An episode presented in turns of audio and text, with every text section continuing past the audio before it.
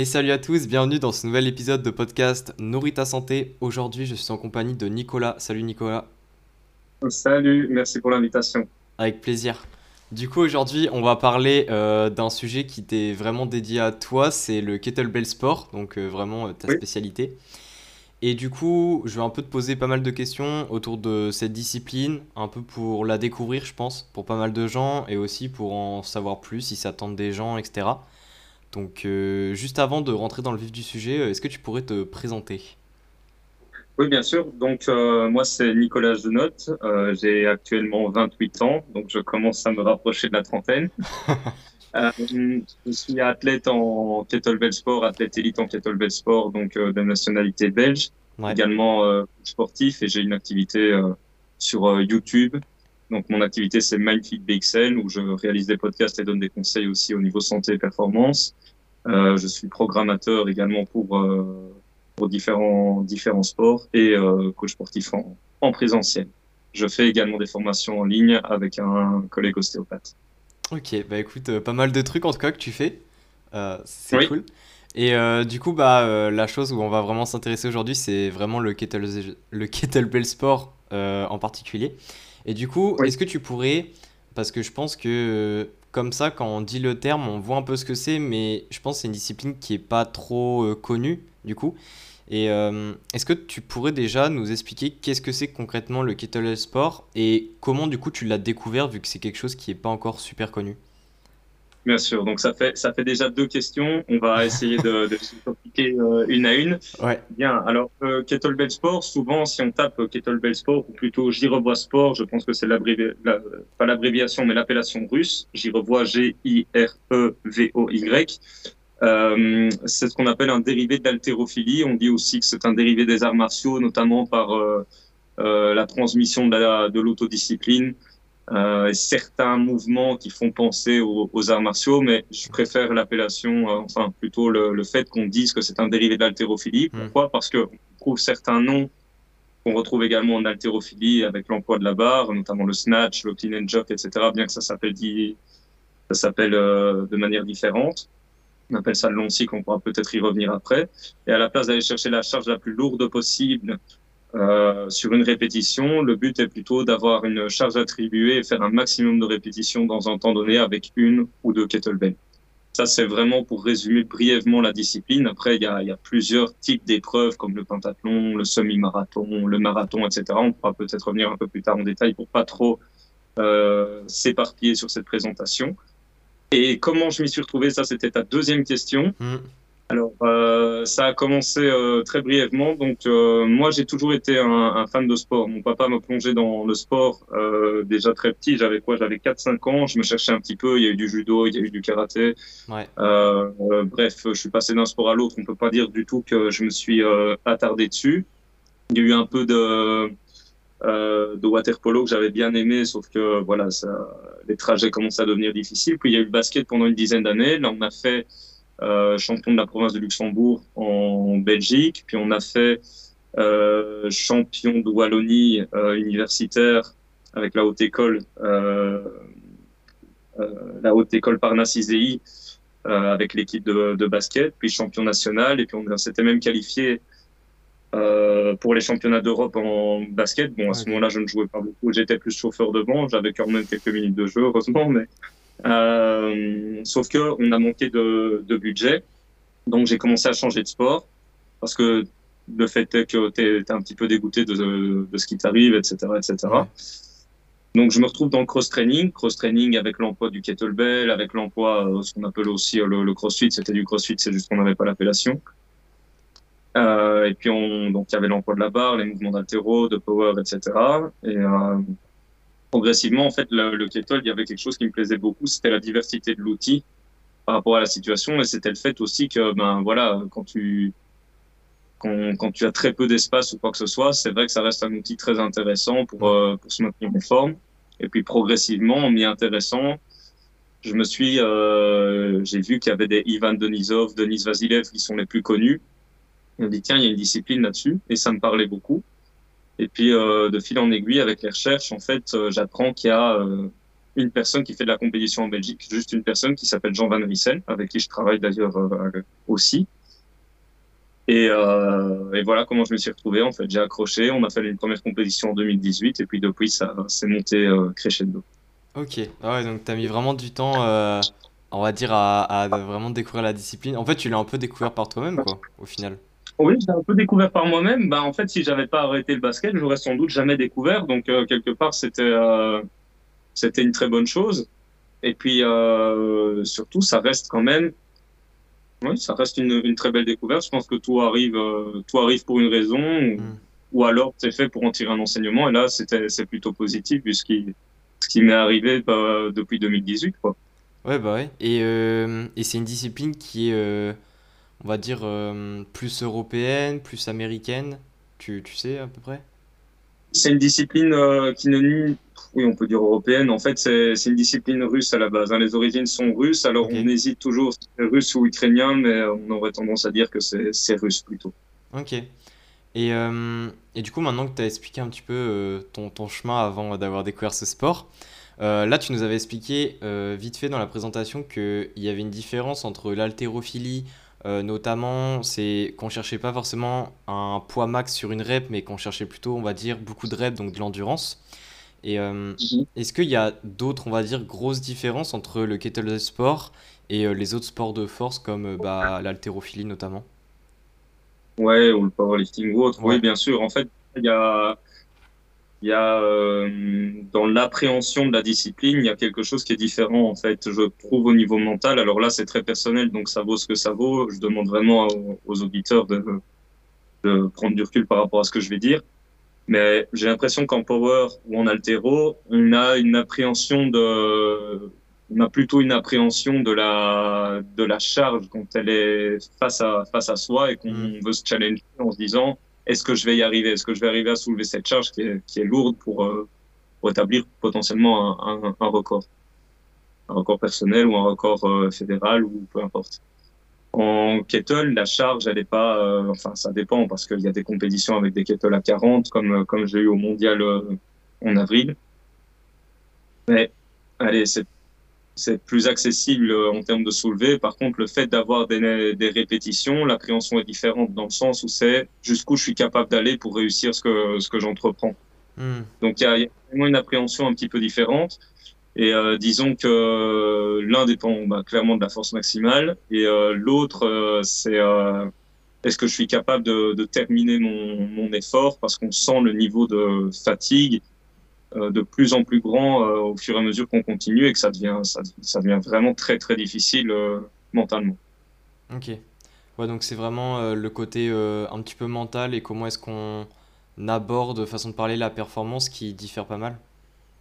C'est en fait c'est ça, c'est que j'aurais tendance à dire que c'est vraiment la force mentale qui, qui prime. Alors attention, ça ne veut pas dire qu'en altéro ou en power, ça ne demande pas une force mentale. Bien sûr qu'il faut une force mentale dans tout type de sport, ça c'est évident, surtout quand on vise un, objectif.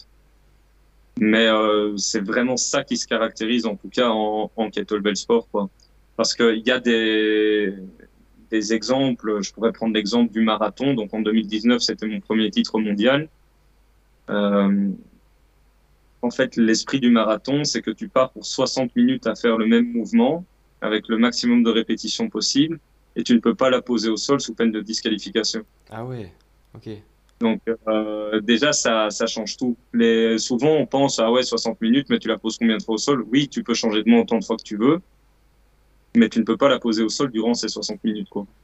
Donc actuellement, j'ai toujours le record en Belgique, c'est euh, 1081 répétitions, j'avais réalisé. C'était 18 rep minutes à 24, 24 kilos en jeu.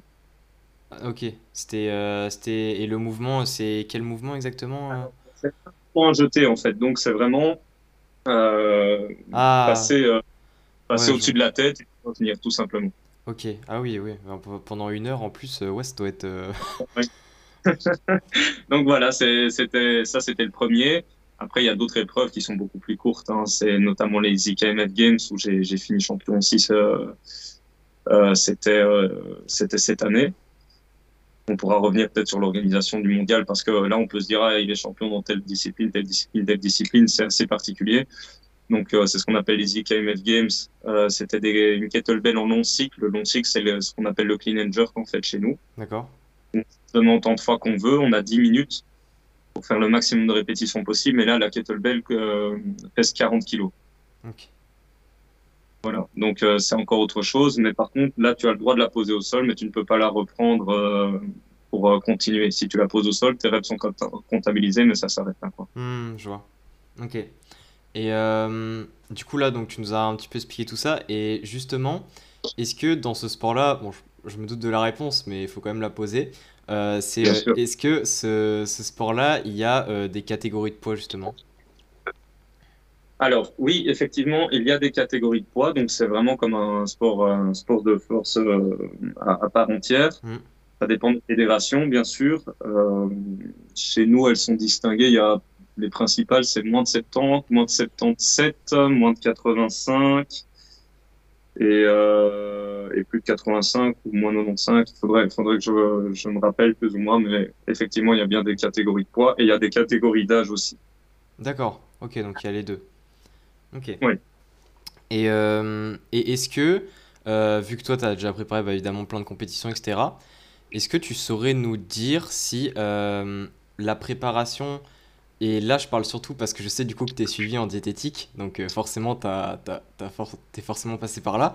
Euh, Ouais. est-ce que les protocoles, on va dire diététiques, tu saurais nous dire si euh, dans ce sport-là, ils sont assez similaires aux autres sports de force comme l'haltérophilie, les, les box, les choses comme ça, ou s'il y a vraiment des choses très spécifiques à ton sport? Alors, c'est une question euh, intéressante. Euh, Maintenant, je saurais pas trop m'avancer par rapport au powerlifter ou haltérophile parce que je sais pas trop comment ils Ouais. mangent et je pense que manque aussi euh, en Belgique cruellement de, de connaissances ou soit on manque d'argent pour se permettre des services comme moi je, je me permets parce que je suis si- suivi actuellement par Kylian euh, Hagen. Mm. J'ai su tracer d'argent de côté pour continuer à m'intéresser à ma discipline et donc utiliser ses services. Je pense aussi qu'on manque cruellement d'argent ou alors qu'on n'a pas la l'intelligence nécessaire pour se dire il faut vraiment investir dans un diététicien quand on veut aller loin dans, dans un sport. Donc ce que je peux faire par contre à la place de comparer par rapport à un haltérophile ou autre, c'est simplement dire ce que ce que moi je mange et ce qu'on me conseille euh, euh, de base. Donc déjà il y a une dose, euh, ça dépend évidemment de l'effort ou de mes objectifs du calendrier que j'envoie à l'année. Mais il y a une dose astronomique de, de glucides, ça c'est c'est évident. Donc ça, je m'envoie pas mal de glucides. Hein. Clairement, euh, là actuellement, euh, je prépare pour le 8 octobre euh, potentiellement record du monde. Commence à, je commence à appréhender un petit peu, donc je dois préparer un, un 3 heures euh, en long cycle à 20 kilos sans la poser au sol et je dois essayer de... Enfin, il faut que je le fasse de toute façon, quoi qu'il arrive, je vais le faire. C'est 1875 répétitions à 20 kilos. Donc euh, pour ça, on est en train de monter progressivement les glucides. Euh, en moyenne, le matin, c'est euh, 110 grammes de flocons d'avoine, 30 grammes de confiture, euh, le shake, euh, le shake qui va avec, les 10 grammes de chocolat noir parce que ça, c'est plus un plaisir personnel Ouais. sur lequel il a pris, euh, il a, il a prêté attention. Euh, Il y a un fruit qui va avec, souvent c'est une banane ou des myrtilles ou quelque chose comme ça. On voit déjà que ça envoie le steak et puis euh, et puis c'est la même chose aussi à 16 heures et on est quand même sur 140 grammes de pâtes euh, le, le midi et le soir quoi. Ouais, Après, je dis pas- de, de pâtes crues, on est d'accord. Ouais, ouais tout à fait, tout à fait. Ouais, donc Ouais, euh, donc effectivement, il y a... Un budget aussi donc euh, ça fait ça fait gros l'assiette et je sais que ça peut paraître très euh, très brutal euh, vu comme ça mais la dépense calorique elle est tellement énorme que actuellement j'ai à peine pris euh, un kilo par rapport à ma dernière compète quoi. Je suis juste au-dessus de 75 quoi. Ouais, bah en- ouais, en fait, euh, je pense que c'est intéressant que tu nous dises ça parce que hum, vu que c'est un sport qui est catégorisé par poids, etc., et que pas mal de gens font un petit peu les liens avec l'haltérophilie, on pourrait vite se dire Mhm. que c'est vraiment un, un sport de force pur, en quelque sorte. Alors que vu que c'est vraiment quelque chose où on va chercher à faire un max de reps, etc., en fait, c'est quelque chose, on va dire, qui dépense beaucoup plus d'énergie, c'est beaucoup plus de l'endurance, en quelque sorte, on pourrait dire. Oui, on euh, peut parler de puissance d'endurance. Saut. Je sais qu'il y a parfois il y a des préparateurs qui vont qui vont un peu euh, cri- crisser des crisser des dents. Je ne sais pas si le verbe crisser se dit, mais j'espère qu'on s'est compris. Euh, parce qu'on parle soit d'endurance de force, soit de puissance endurance. Je pense que puissance endurance c'est un terme qui, qui, correspond mieux vu que de toute façon le but est d'aller chercher le maximum de répétitions possible avec une certaine charge. Donc puissance, force, ouais, il y a la notion de vitesse, etc. Quoi. Voilà, c'est ça. Et donc euh, il y a de l'endurance, forcément, euh, c'est lié au temps et l'effort, euh, la prolongation de l'effort dans le temps. Donc je pense qu'on peut plus parler de ça. Et effectivement, ça fait en sorte d'avoir une, très très grosse dépense énergétique. Et on sait que ben, les glucides jouent un rôle majeur là-dessus. Mm. Donc, dans le même temps, ce qu'il faut prêter attention, euh, c'est qu'effectivement, je rajoute 10 grammes de noix de cajou, donc ce, ce sont des, des, lipides, mais il faut quand même faire attention au niveau des lipides parce que la digestion joue un rôle important dans ce genre d'effort et que ça peut, ça peut fortement les ralentir. Quoi. Donc euh, ça aussi, souvent, c'est des choses sur lesquelles on n'est pas toujours éduqué. On met de l'huile d'olive, on se dit ouais, mais pourtant j'ai pas, j'ai pas, j'ai pas mangé de gras ou quoi que ce soit. Mm. On, on se tape l'huile d'olive sans se rendre compte effectivement que ce sont des lipides ou autres. Donc tout ça est fait euh, Euh, enfin, tout ça doit doit être pris en compte euh, dans la performance parce que surtout que moi j'ai des soucis de digestion à la base. J'ai une gastrite, donc je c'est pas que je dois éviter euh, éviter le café, mais c'est pas conseillé de prendre du café, par exemple, comme certains certains aliments comme la tomate ou quoi. Ouais. Je me l'octroie. Hein. Je suis pas en train de, de dire que, que j'ai une diète hardcore. Hein, Kylian a super bien fait son travail, il continue très bien le faire. Mais voilà, je sais que je dois prêter attention quand même à certains aliments, sinon ça, ça risque de, perturber mes entraînements. Quoi. Ouais, non, mais tu fais bien de le dire, parce que en plus, euh, tout ce qui est digestion, etc., moi j'en parle beaucoup. Euh, y a la performance, de bien faire attention, on va dire, à aussi quand tu prends ton repas par rapport à ta séance, les aliments que tu mets dedans, euh, ce que tu préfères, mais tout en restant réaliste dans la quantité, tu vois. Euh, tu fais bien de, préciser ça, parce que je pense qu'on on le dira jamais assez, tu vois. Donc, euh, Mais ça paraît, c'est vrai que ça paraît surprenant. Tu sais, quand on entend 140 grammes pesés crus et tout, on se dit, mais il est fou. euh, Genre, euh, j'ai entendu certains coachs, euh, coachs et influenceurs fitness qui conseillaient seulement de manger 30 grammes de flocons d'avoine. Ceux qui écouteront le podcast vont, vont sans doute sourire parce qu'ils savent peut-être de qui je parle, mais, mais t'es là, tu te dis, moi, si je fais ça, je tape une chute, quoi. Vraiment, je, je, je m'effondre après, après bah 30 minutes ouais, d'effort. 30 grammes, oui, c'est vrai que ouais, c'est pas pareil, hein.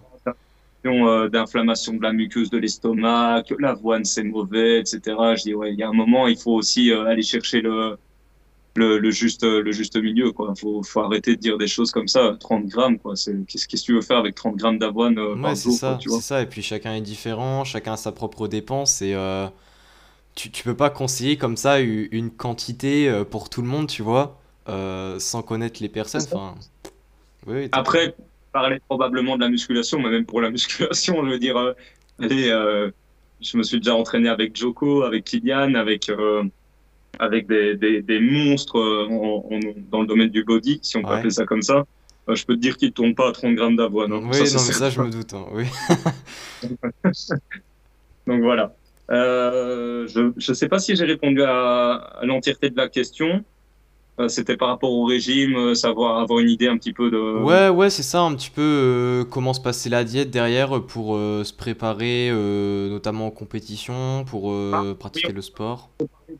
Juste à l'approche des compétitions aussi, ça c'est important. Donc, Mm. comme j'ai dit, fais attention aux lipides parce qu'il faut, il faut vraiment faire, faire attention à, à ce que la digestion soit, soit réalisée de manière optimale. Ouais, Euh, éviter qu'on ait, euh, qu'on ait des soucis au niveau gastrique, surtout s'il fait chaud en plus. Alors là, c'est le, combo explosif. Euh, L'hydratation aussi, on prête attention à l'hydratation. Bon, moi, je fonctionnais principalement avec du carbonox. Je sais pas si on voit ce que c'est. C'est en fait une, une boisson glucidique, hein, ouais. tout simplement pen- pendant l'effort. Et j'attends pas d'avoir soif avant de boire. Mm. Ça aussi, donc, je gère pas petite gorgée à chaque fois ce genre de choses. Euh, oui, souvent il y a une petite montée de glucides qui apparaît, mais ça dépend vraiment du cas par cas en fonction du suivi, de la pesée, de comment je me sens, si on n'en ressent pas le besoin. Euh, voilà, on ne, on ne le fait pas, quoi, tout simplement. Ok. Ouais, donc euh, je pense que tu as rappelé les points principaux et puis euh, je pense qu'on a fait le tour de la question. En tout cas, euh, de mon point de vue. Si j'espère, en tout cas. Bah écoute, euh, donc là on a parlé vraiment de la, de la nutrition du coup. Euh, Il y avait un autre, une autre question que je voulais te poser euh, qui est super intéressante par rapport au sport, à ce sport-là justement. C'est euh, est-ce que dans ce sport-là, avant de se lancer dedans, imaginons, est-ce qu'il faut avoir des, en quelque sorte des prérequis pour pratiquer ce sport, vu que je sais, enfin pour avoir vu vite fait, par exemple tes stories quand tu pratiques, etc. vu qu'il y a, on va dire, des positions qui sont assez inhabituelles. Et du coup, est-ce qu'il faut avoir des prérequis pour ça ou comment un peu ça se passe à ce niveau-là? Alors, c'est toujours un petit peu, euh, un petit peu euh, compliqué ce genre de questions. T'es très doué pour poser des questions compliquées, faut que je te le dise. J'en discuterai avec Marius parce qu'apparemment tu as fait un podcast avec lui aussi. Euh, est-ce qu'il faut des prérequis pour, pour ce sport? Je pense qu'il y a des prérequis d'un point de vue génétique qui vont faire que tu iras loin dans, dans le sport. Mmh. Euh, après, qu'est-ce que ça veut dire aller loin? Ben, compétiter à l'international, euh, le fait que, tu vois, je me suis retrouvé, euh, euh comment dire, élite au bout de neuf mois, je pense que c'est c'est pas donné, c'est pas donné à tout le monde. On voit bien que ici, quand on forme les athlètes belges en parallèle, ben, souvent on dit former un athlète élite, ça prend trois ans quand toi tu te retrouves euh, neuf mois et que tu es troisième mondial euh, au bout de neuf mois euh, sur, sur le podium en Espagne, tu te dis, bon, ok, il y a, y a peut-être des prérequis génétiques qui sont, qui sont là. J'avais 24 ans à ce moment-là, je me dis, c'est quand même particulier, quoi, tu vois. Et puis il y a de l'adhésion aussi qui fait que, ah oui, j'aime ce sport, hmm. c'est difficile, mais il m'amène un cadre, on va, on va y revenir après. maintenant, est-ce qu'il faut des prérequis d'un point de vue physique non, il faut, on commence tous quelque part, donc euh, la notion de progressivité doit être respectée.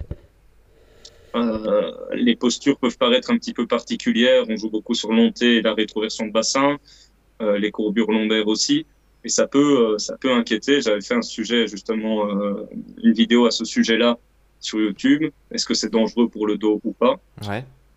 Je vais traiter la problématique aussi, et puis je sais que pour le moment, il y a aussi la fameuse histoire du dos rond sur le deadlift qui fait polémique, c'est un peu le drama de l'été. Ouais, ouais, clairement oui.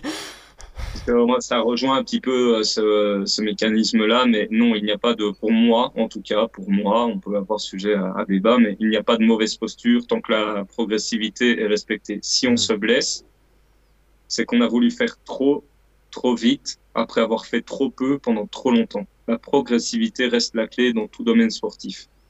Et ensuite, forcément, on adapte les charges. Et l'avantage qu'on a dans, dans notre sport, c'est qu'on a ce qu'on appelle euh, un tableau de ranking. Donc, on peut voir l'évaluation des niveaux au fur et à mesure en fonction des charges. Tiens, on estime qu'à partir de tel poids de corps et euh, tel poids de kettlebell, s'il a dépassé euh, cette répétition-là, on appelle ça par exemple le grade rang national. Ok, il, il, y a la possibilité peut-être de passer un petit peu plus haut. Il a, il a passé un cap en termes de progressivité, donc ça permet d'avoir en fait une marge de progression qui est dessinée, bien que ça reste simplement un indicateur. On se l'entend, hein, on peut pas l'appliquer euh, comme ça en se disant ah tant qu'il a pas ça c'est pas bon, mm.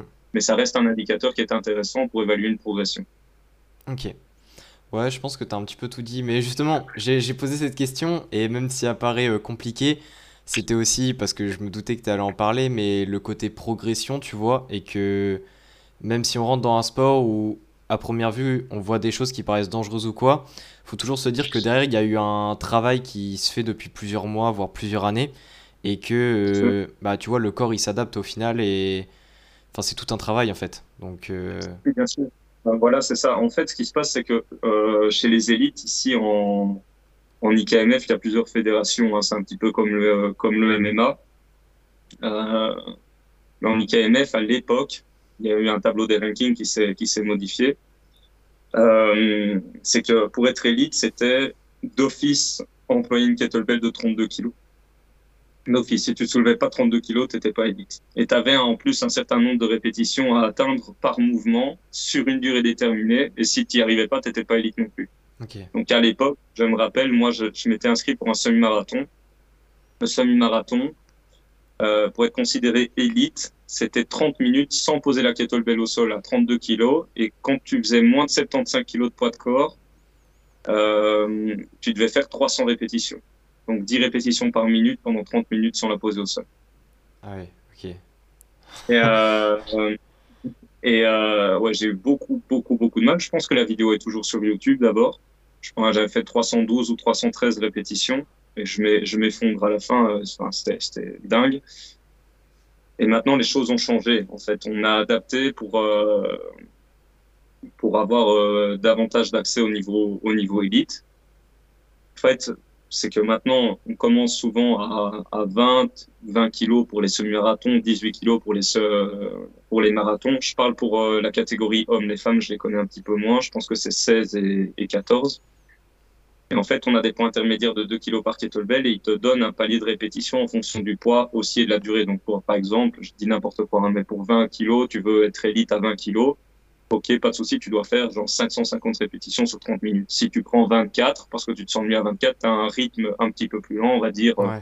450 répétitions, etc. Ce qui donne en fait euh, des profils euh, euh, beaucoup plus adaptables. Ça donne accès à beaucoup plus de personnes. Il y a des personnes qui, qui vont dire que c'est très extrapolé ce que je veux dire, mais euh, qui vont dire ah moi j'ai pas un bon cardio ou quoi que ce soit, mais je me sens je me sens bien avec un rythme lent. Ben, ils vont prendre une kettlebell de 36 à 7 répétitions minutes et ils vont tenir les 30 minutes, là où d'autres ne sont pas capables de la prendre, ils vont prendre 20 kilos, mais ils vont envoyer 15-16 répétitions la minute, par exemple. Mmh, tu vois, ouais, ça c'est intéressant en vrai. Euh, bah, les différents profils, entre guillemets, enfin, c'est, ouais, comme tu dis, c'est un peu cliché et tout, mais le fait de dire euh, quelqu'un, je sais pas, il se sent mieux le côté cardio et tout, et quelqu'un, il se sent mieux le côté en mode, enfin, en mode un peu bourrin, euh, force et tout, mais des choses plus lourdes.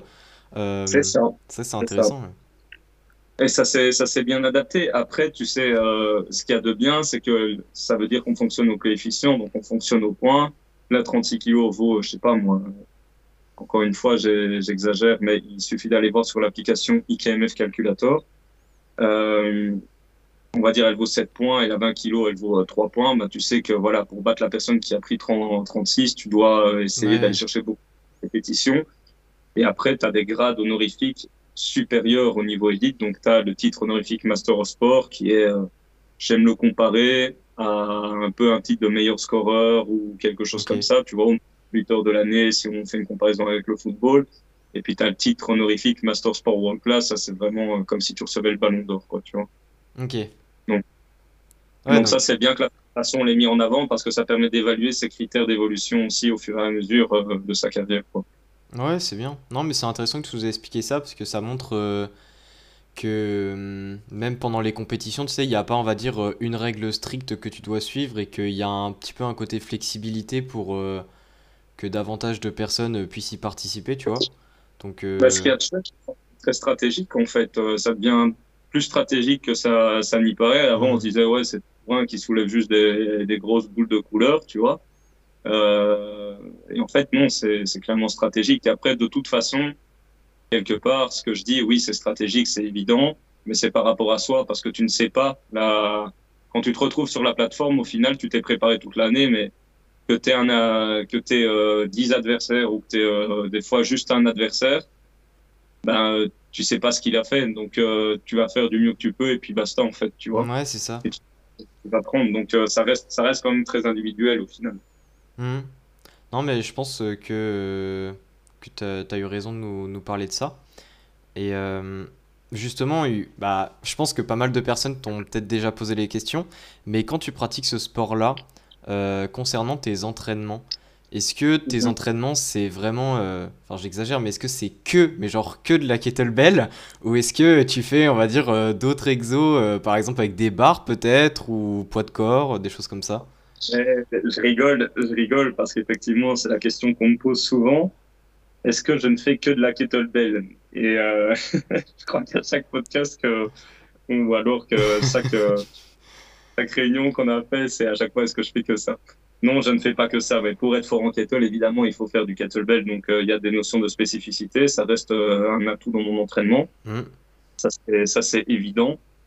Euh, je fais pas euh, une fois du kettlebell tous les tous les dix jours. Hein. J'en fais quand même deux trois fois semaine, très forte intensité quand même, enfin, en variant les intensités.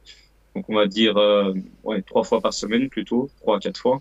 Mais j'ai quand même une à deux sessions de renforcement évidemment dans dans la semaine. Ça c'est ça c'est certain. Donc euh, je squatte.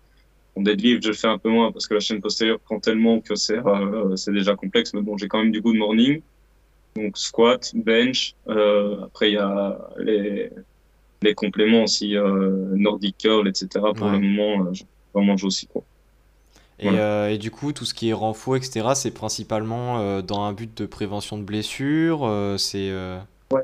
ouais. donc c'est évidemment en, pour prévenir, pour prévenir des blessures. Bon, c'est pas toujours prévenir des blessures. Hein. Ça voudrait dire qu'on est devin quelque part. oui. le risque de blessure. ce qui peut être intéressant aussi, c'est que vu que je suis pas compétiteur en power en plus sur le côté ou quoi que ce soit. Euh, moi, il faut savoir que je déteste le front squat. J'ai une horreur de ce mouvement. Euh, donc euh, tout ce qui est dérivé aussi, c'est-à-dire poster à la barre et tout, faut m'oublier. Je déteste ça. J'en avais bouffé un mot dans mes programmations. J'ai cru que j'allais, tuer mon préparateur. donc, je back squat pas non plus en high bar pour la simple et bonne raison que j'ai l'impression de j'ai l'impression de, de, faire de la salsa avec mes jambes. Je me sens pas du tout stable. Donc euh, là, pour le moment, je zère sur squat beaucoup et je fais par contre du split squat, forcément en high bar. Hein, ça me paraît aberrant de faire du, du, split squat en low bar, mais bon, après tout, pourquoi pas. Euh, où je me sens beaucoup plus à l'aise. Ce que je veux dire par là, c'est que je squat, oui, mais euh, je suis pas obligé de faire tel type de squat. On hmm. s'adapte vraiment à ce qu'on fait parce que moi, de toute façon, je dois être bon en kettle, je dois pas être fort euh, principalement en squat. Même si, même si, bien sûr, j'aime le squat de manière générale et que pour amener plus d'adhésion dans un programme, en tout cas c'est mon cas, tu as envie de voir ton squat euh, grimper, c'est oui, évident. C'est logique, ouais. Euh, j'ai pas envie de rester un squat à, je sais pas, moi, là actuellement mon Zercher il doit être à 150, Zercher squat, euh, ouais, entre 150 et 160, à mon avis plus 150, parce que je, je travaille moins. Euh, j'ai pas envie de rester à 150 dans 3 ans, quoi. J'aimerais bien aller chercher 180, 200, quoi. Donc, oui, tu vois. sûr c'est évident. Quoi. Ouais, non, mais c'est sûr. Enfin, faut, savoir que quand on va dire on met euh, des exercices, même euh, d'un point de vue euh, réduction des blessures, etc., on peut pas se permettre de mettre n'importe quel exercice parce que si, même si on sait que cet exercice-là, il aide par exemple à réduire les blessures, si on voit qu'on fait tout le temps les mêmes répétitions, tout le temps les mêmes charges, etc., au fil des mois, enfin, pour, on va dire, pour rester sur le programme et continuer à s'entraîner, c'est là. Bah, c'est ça, il faut, il faut de l'adhésion. Et puis euh, là, pour le moment, je suis une, une formation de Mathias. Alors, euh, il me semble que j'avais vu passer dans, ce, euh, dans cette formation-là, c'était la formation sur l'excentrique, que de toute façon, plus tu vas chercher des, des charges élevées, euh, évidemment, il faut sans dégradation euh, technique, sans dégradation motrice. Hmm. Euh, plus tu vas chercher des charges élevées, moins tu as de risques de blessures quand même euh, à terme. Ton corps se renforce de plus en plus, va protéger l'ossature. Mais ça ne veut pas dire, encore une fois, parce que ça, ça, ça, peut, ça peut faire tilter certaines personnes, encore une fois, ça ne veut pas dire que tu dois faire des, des 3 RM toutes les semaines ou des 1 RM toutes les semaines. C'est complètement aberrant. Mais monter progressivement, la surcharge progressive reste une base fondamentale du développement et de l'évolution. Voilà, de toute façon, je ne vois pas, je ne vois pas le délire de se dire... Euh, ok, je reste à 80 kilos, à 8 répétitions à 80 kilos euh, pendant 12 semaines. Il n'y a rien de plus chiant que ça. Tu vois? Tu peux rester à 80 kilos, mais alors, et le target de viser 20 euh, ou 30 euh, répétitions à la fin de ton cycle? Et ça, ça fait partie d'une surcharge, par exemple. Tu vois ouais, c'est ça. C'est ça, il n'y a, a, pas que le poids sur lequel on peut jouer, mais au moins jouer sur les répétitions. Euh... Ouais, c'est ça. Et du coup, maintenant qu'on a parlé un petit peu, que tu nous as expliqué que tu faisais pas que de la kettlebell pour le coup, ouais. Est-ce que euh, tu aurais peut-être euh, des choses à dire, je sais pas, ou peut-être que tu penses avoir fait le tour et il n'y a rien de spécial. Euh, est-ce qu'il y a une préparation, on va dire, physique assez spécifique au sport, ou par exemple, je sais pas, il y a des muscles, on va dire, qui sont vraiment très importants pour le sport, faut les, les préparer spécifiquement, ou du coup, comme tu avais dit, l'antéversion et la rétroversion, c'est pas mal utilisé, donc est-ce qu'il y a peut-être des mouvements, on va dire, qui sont très conseillés pour euh, les, les, athlètes de ton sport ou est-ce qu'il n'y a rien de spécial, on va dire? Euh, Il faut un dos solide. Ça, c'est quand même euh, très important. Donc, les patterns de tirage ont leur rôle. Il hum. faut des jambes solides aussi. C'est important. Donc, après, ce qu'il y a au, au niveau de la spécificité, c'est que, par exemple, tu vois, euh, en kettle, souvent, c'est qu'on fait ce qu'on appelle un dip, un peu comme un altéro. Et donc, là, là, il y a une légère flexion, mais c'est pas une flexion complète comme on a sur un squat. Donc, euh, euh, la spécificité, la spécificité du, du, mouvement est là, mais ça ne veut pas dire que derrière, je vais faire que des, que des tiers de squat pour être spécifique à mon, à mon sport. Hmm. Donc euh, non, clairement, je fais des squats, des squats complets, et même quand je me rapproche de la compétition, ça c'est pour mon cas, hein, c'est spécifique à ma personne, je continue les squats complets. Squat complet me permettant de, de me dire ok euh, ben voilà le jour où je descends un petit peu plus bas j'ai pas de risque de blessure parce que j'aurais entraîné mon corps à aller chercher des grandes amplitudes de mouvement. Même chose pour la, la flexion euh, la flexion lombaire euh, du Jefferson curl euh, oui j'en j'en mange parce que quand on, on a le retour du kettlebell quand c'est 10 10 16 20 kilos ça va tu vois mais quand c'est euh, 32, 36, 40, 44 ou des kettles de 48 et que tu dois faire des, des cleans avec, euh, ta flexion lombaire, tu as intérêt à être préparé. Quoi. Hmm. Donc, effectivement, je vais chercher des grandes amplitudes et c'est ça pour moi la spécificité par rapport à mon sport. C'est on en revient à la mitigation du risque de blessure. C'est se préparer à ça et effectivement avoir des jambes solides, un dos solide. Euh, J'oserais pas dire euh, mon bench tellement il est, il est pourri. Euh, bon, après, avoir une grosse, euh, des, gros pectoraux, je suis pas sûr que ça soit vraiment fondamental pour mon sport. Donc, donc voilà. ouais, c'est surtout, bah, en fait, de ce que tu nous dis, c'est, de toute façon, tu l'as déjà, tu l'avais vite fait dit tout à l'heure, c'est que c'est surtout la chaîne postérieure qui travaille dans ton sport. Oui, absolument, absolument. Et puis, oui, enfin, c'est la, la, performance, elle est, elle est multiple. Hein, encore une fois, j'en viens avec ce débat d'Oron qui m'avait fait beaucoup rire entre euh, Delavier et Geek and Fit. on sait que c'est eux. C'est euh, toujours une histoire euh, soi-disant, soi-disant anthropométrique, mais la performance n'est pas n'est pas liée qu'à ça, tu vois. Hmm. Moi, je peux pas dire que j'ai été très gâté au, niveau des segments, mais au niveau de mes segments osseux, mais qu'est-ce que c'est ne pas être très gâté au niveau des segments osseux? Pour certaines disciplines, ça va être bien, pour d'autres, ça sera pas bon ou moins bon. Et il faudra euh, complémenter avec plus de mobilité de cheville ou autre, par exemple. Ouais, ça. Bon, là, je m'en sors plutôt bien parce que je fais en sorte de travailler comme, euh, comme je peux. Quoi. Mmh. Non, mais tu as raison de, de toujours euh, rajouter ce petit point. Et du coup, bah écoute, j'en arrive à la dernière question. Vas-y. C'est. J'aime bien les top 3.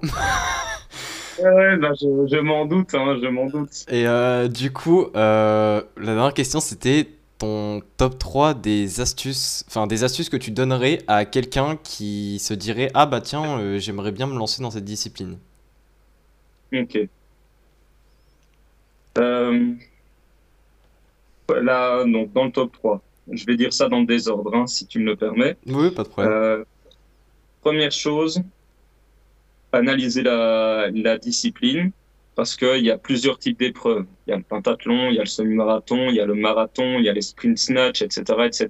Donc, ce qui peut euh, convenir à quelqu'un ne conviendra pas à d'autres. J'en viens donc à dire euh, aimer ce que l'on fait, adhérer, euh, adhérer à, à, la discipline. C'est pas parce qu'on entend kettlebell sport et qu'on se dit ouais il fait des semi-marathons pendant 30 minutes, ça doit être chiant qu'il y a que ça. Donc mmh. vraiment bien analyser, ça c'est la première chose. Donc ça rejoint la deuxième chose que j'ai citée précédemment, aimer ce que l'on fait, ça c'est une priorité absolue. Ça sert à rien de faire quelque chose qu'on n'aime pas. Euh, tu vas pas faire un sport que t'aimes pas, quoi, tu vois. Oui. Ça, ça, me paraît, ça me paraît logique. Si tu veux perdurer dans le temps, c'est normal. Mm. Et euh, la troisième chose, j'aurais tendance à dire, bah, forcément progressivité. On en a parlé et ne pas confondre ça rejoint un petit peu la progressivité quelque part, ne pas confondre la différence, enfin, bien analyser plutôt la différence entre le sport santé et le sport compétition. Ouais. Ça, c'est vraiment très important parce que le sport compétition, donc pour revenir à ce que je disais avec la progressivité, c'est que parfois on a un calendrier où on, on, vient de finir une compète, on a que six semaines pour aller chercher un, un effort avec beaucoup plus de volume, et c'est là qu'on, c'est là où on risque de se blesser. Et souvent, on a des clichés ensuite qui sortent en mode ouais, mais c'est pas surprenant, t'as vu sa posture, etc. Ouais, mais il a eu que six semaines. Il est sorti d'une compétition, il a eu une semaine de deload, il est reparti avec cinq semaines pour passer euh, de, je sais pas moi, 80 répétitions sur un mouvement à un target de 500 reps. Hmm. Tu vois? C'est parfois, euh, parfois se dire ok, le sport santé c'est complètement différent de ça. Favoriser la progressivité, n'allez pas trop vite parce que c'est souvent là que ça vient au niveau de la, de la blessure. C'est pas nécessairement au niveau du mouvement, c'est plus au niveau du volume global, des principes de récupération, etc., etc. Voilà. Ok, bah écoute, euh, je sais pas si euh, tu voulais peut-être rajouter un petit point ou peut-être même un top 4, je sais pas si c'est un autre truc comme ça qui te vient. Euh, je, réfléchissais, à un top 4. Euh, non, je sais pas si tu as prévu d'autres d'autres personnes d'ici là en podcast. Peut-être peut-être qu'on peut, on peut conseiller d'autres d'autres personnes. Je sais que tu as eu Marius, tu as eu Thierry Bernard peut-être? Non. Ça peut être intéressant de l'avoir, lui, sur l'analyse du dos et euh, peut-être euh, Mathias Soulol et, euh, et euh, Gaïs euh, Geekenfit et pourquoi pas Kylian aussi si t'as pas eu Kylian. Ouais, euh, Gaïs, alors Gaïs c'est prévu avec lui, il faut juste qu'on voit la date, il y a une histoire de, de, date, etc. Kylian je lui ai pas demandé et Mathias non plus, donc ouais en vrai... Hein. Kylian est accessible, hein. c'est quelqu'un qui bosse beaucoup mais c'est quelqu'un qui peut se montrer accessible, donc pourquoi pas quoi, ça peut être sympa. Ouais, je pense que ça peut être sympa. Ouais, bah, t'as, as raison de m'avoir posé la question, comme ça, euh, ça me donne des pistes. Mais euh, voilà. Bah écoute, je sais pas si t'avais euh, deux, trois petits derniers mots à dire ou, ou pas. Je pense que je pense que j'ai tout dit. Ah oui, il y a quand même une chose importante que j'aimerais dire avant de avant qu'on finisse ce podcast. Déjà, merci de m'avoir invité. Ça, c'est le c'est vraiment super. Merci d'avoir pris du temps. Et euh, la, deuxième, euh, la deuxième et dernière chose, c'est que 18, 19 et 20 novembre 2022, je ne sais pas quand sortira le podcast. Il sortira avant, t'inquiète. Hein. on organise les championnats du monde pour la première fois de son histoire en Belgique de kettlebell sport et les entrées seront offertes. Donc euh, ah. il y a la possibilité de, de venir. C'est à Leuz Arena, c'est pas loin de la frontière française en plus. Ok, bah écoute, t'as bien fait de le dire, ouais, parce que je pense que ça peut en intéresser plus d'un, ouais, carrément. Voilà. Magnifique, c'est parfait. Bah écoute, euh, je te remercie Nicolas en tout cas d'avoir euh, pris le temps de répondre à toutes les questions. Merci à toi, c'était super. Ouais, et puis bah du coup je mettrai euh, tous les liens de tes réseaux, etc. Tu me les enverras dans la description du podcast. Super. merci beaucoup, c'est cool. Avec plaisir. Et puis bah du coup merci à tout le monde de nous avoir écoutés jusqu'au bout. Et on se dit à la prochaine. À la prochaine.